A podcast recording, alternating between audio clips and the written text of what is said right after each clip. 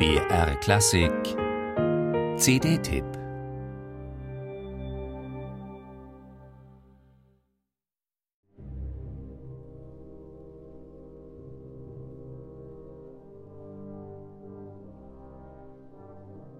Trauer ist kein leises Gefühl, zumindest nicht nur.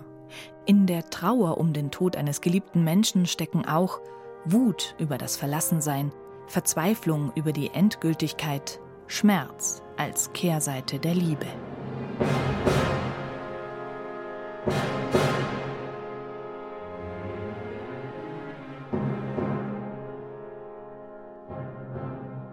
Mit Siegfrieds Trauermarsch aus Wagners Götterdämmerung beginnt die CD. Danach folgt Bruckners siebte Sinfonie. Die Parallelen sind unüberhörbar, vor allem im Adagio, Bruckners zweitem Satz. Wagner war Bruckners Idol. Er starb während dessen Arbeit an der siebten. Der zweite Satz wird, Zitat, zum Andenken an den hochseligen, heißgeliebten, unsterblichen Meister. Bruckner verwendet hier erstmals Wagner-Tuben, warmer Blechsound, wie ihn beide Komponisten liebten. Auch seine Trauer klingt nicht nur leise, betroffen mit ziehendem, bodenlosen Schmerz. Aber ebenso wie Wagner im Trauermarsch seinen Helden explosiv feiert, bricht sich auch Bruckners Verehrung rauschend Bahn.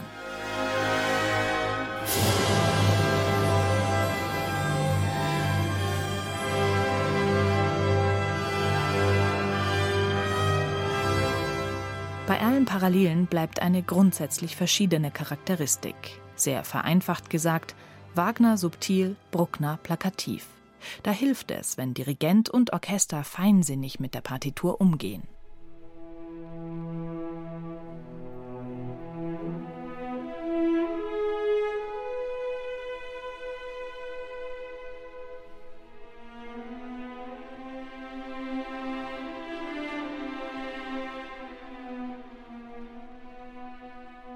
Bruckner Kenner sind sie allesamt, die Musikerinnen und Musiker des Leipziger Gewandhausorchesters. Und Andres Nelsons beweist sich im aktuellen Bruckner-Zyklus als ein souveräner Dompteur in der Klangrauschmanege. Er lässt die plakative Kraft der Musik durchaus wirken, aber ohne Pathos. Leise Stellen arbeitet er heraus, nutzt sie, um sinnliche Momente zu erzeugen. Unter seinem Dirigat stehen die Töne nicht, sie fließen, ohne aber nach vorne zu fallen. Nelsons Tempi sind eher langsam gewählt. Das ermöglicht ihm, das musikalische Gerüst klar zu zeigen.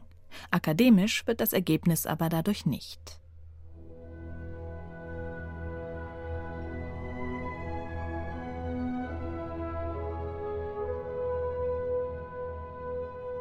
Bruckners siebte der lang ersehnte Durchbruch des schon 60-jährigen Komponisten vereint starke Melodien, elegische Streicherpassagen, schmetternde Blechfanfaren, aber auch weichen Bläserklang, in dem man baden will.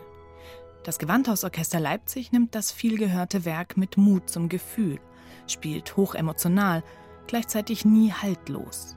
Andres Nelsons betrachtet Bruckner nicht aus einem völlig neuen Blickwinkel, schafft es aber, die emotionalen Stürme der Musik sinnvoll zu sortieren und miteinander zu verknüpfen. Als Hörer kann man mit dem Herzen folgen oder sich fallen lassen. Die Musik fängt einen auf.